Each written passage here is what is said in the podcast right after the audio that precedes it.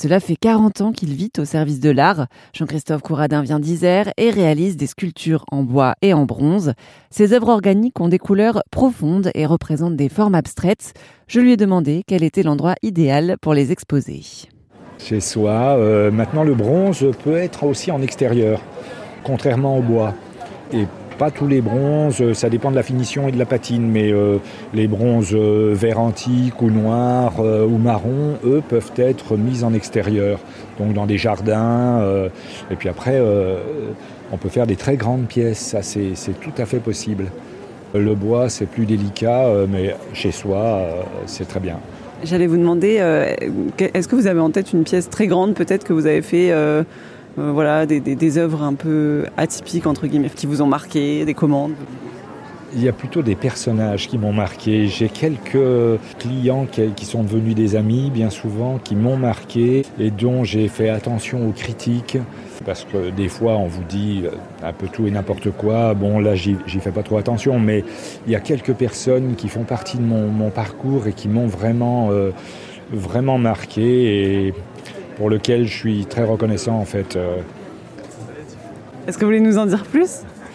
Là dernièrement, j'avais un monsieur, euh, un monsieur, un vieux monsieur anglais euh, qui n'est plus de ce monde malheureusement, qui m'a commandé beaucoup de pièces alors qu'il n'avait pas de place chez lui, il ne les mettait pas en valeur, mais je pense qu'il appréciait mon travail et il était très critique de ce que je faisais aussi.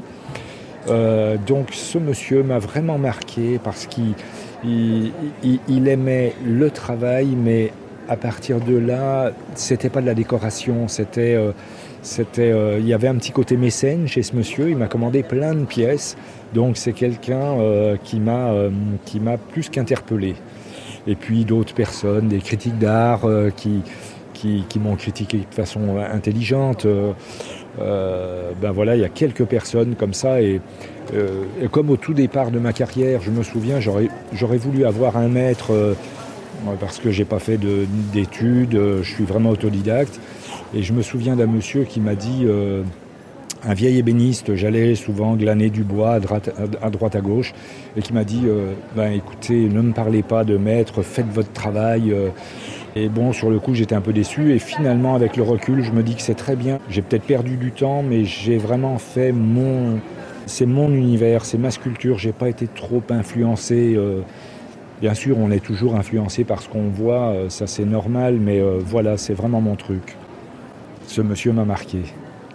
Et du coup, ça fait 40 ans que vous faites ça, vous m'avez dit? Ça fait 40 ans que je fais ça.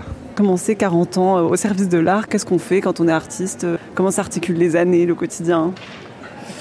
Alors euh, je remercie ma femme de m'avoir suivi dans cette aventure, parce que 40 ans, euh, non pas de galère, mais on m'a coupé le téléphone plusieurs fois dans ma vie. Mais ceci dit, je me suis accroché, j'ai toujours aimé, euh, je, suis, je suis battant, je, je pense que je suis euh, même, euh, je me suis servi des échecs, même une exposition qui se passait pas bien, dans laquelle on investit, je repartais, j'avais pas fait de vente, et je me disais, attends, tu vas voir la prochaine pièce. Et donc, je me suis accroché, et j'ai eu, j'ai exposé dans la rue, mais j'ai exposé aussi dans des grands salons américains, j'ai été vraiment dans des endroits extraordinaires, chez des clients incroyables, euh, donc euh, voilà, idée au débat. Euh, et c'est ça peut-être qui m'excite aussi dans, dans, la vie. Je ne sais jamais bien où je vais.